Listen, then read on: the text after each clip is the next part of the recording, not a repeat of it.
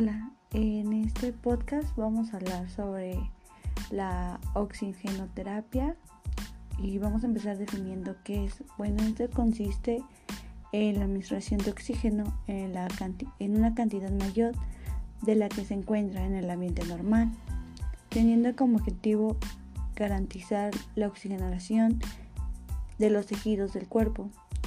Ciertas condiciones pueden ocasionar la reducción de suministro del oxígeno para los pulmones y los tejidos, como ocurre en las enfermedades pulmonares obstructivas crónicas como es el EPOC, ataques de asma, apnea del sueño y neumonía.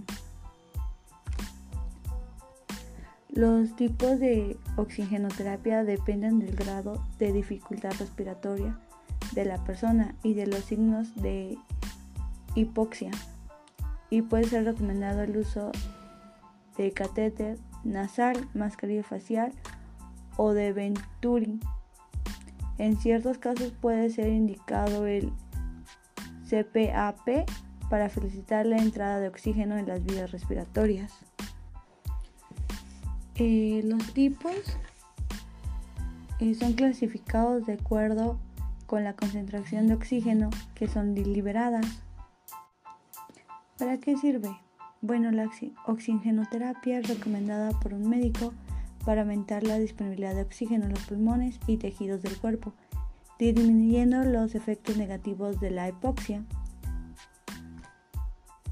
La oxigenoterapia debe ser realizada cuando la persona presenta saturación de oxígeno por debajo de, de 90%, presión parcial del oxígeno, menor que 60 mmHg o cuando se presentan algunas condiciones como insuficiencia respiratoria aguda o crónica, enfermedad pulmonar obstructiva crónica, efisema pulmonar, ataque de asma, intoxicación por monóxido de carbono, apnea obstructiva del sueño, envenenamiento por cianuro, recuperación post tásica, paro cardiorrespiratorio.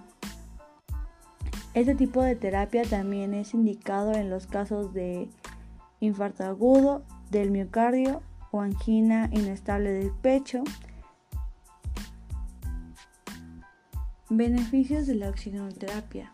Bueno, si se cumple con el tratamiento de oxigenoterapia, este tendrá múltiples beneficios en el paciente como puede ser reduce la mortalidad, mejora el estado de alerta, aumenta la tolerancia al ejercicio, mejora el estado psicológico de la persona, aumenta su calidad de vida, mejora el descanso y la calidad del sueño, disminuye el esfuerzo realizado al respirar, reduce el trabajo del corazón, aumenta el nivel de la, de la energía y reduce el número de visitas a urgencias y los ingresos a hospitales. Hablemos también de las precauciones para utilizar la oxigenoterapia. Bueno, debido a que el oxígeno es un gas inflamable, es muy importante mantener una serie de precauciones durante su utilización, como es no fumar en la misma habitación en la que se encuentra el dispositivo, al igual que tampoco se utilizan aerosoles, disolventes ni productos grasos. La fuente de oxígeno tendrá que colocarse a más de 2 metros las fuentes de calor, como braseros, radiadores y chimeneas. Los equipos tienen que mantenerse en posición vertical. Se evitará mover las fuentes de oxígeno estáticas. Se efectuará una revisión frecuente de los dispositivos por parte de la empresa suministra y nunca se manipularán. Vamos a hablar sobre este, los tipos de oxigenoterapia. Existen dos que son de sistema de bajo flujo y los sistemas de alto flujo. Los de bajo flujo es como el catéter nasal, que es un tubo de plástico con dos salidas de aire que deben ser colocadas en las narinas y en el promedio sirven para suministrar oxígeno a 2 litros por minuto. La cánula nasal está constituida por un pequeño tubo fino con dos orificios en su extremidad y es introducido en la cavidad nasal a una distancia equivalente a la longitud entre nariz y oreja y es capaz de suministrar oxígeno hasta 8 litros por minuto.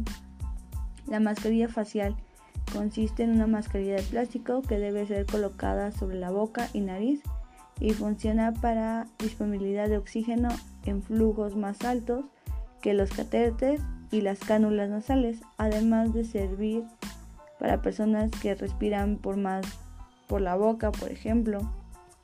Eh, la mascarilla con respiratorio, esta es una mascarilla con una bolsa inflable acoplada con la capacidad de almacenar hasta un litro de oxígeno.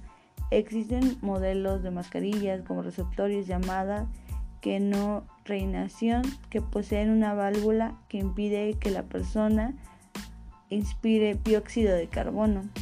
También está la mascarilla de traqueostomía, que equivale a un tipo de mascarilla de oxígeno específica para la persona que tiene traqueostomía, que es una canónula introducida en la tráquea para la respiración.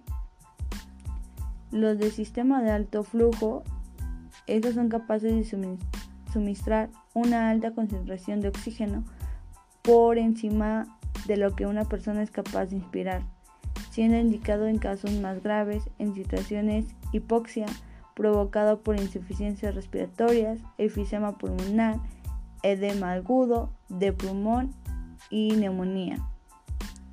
Bueno, eso sería todo por mi parte. Espero que te sirva esta información. Muchas gracias.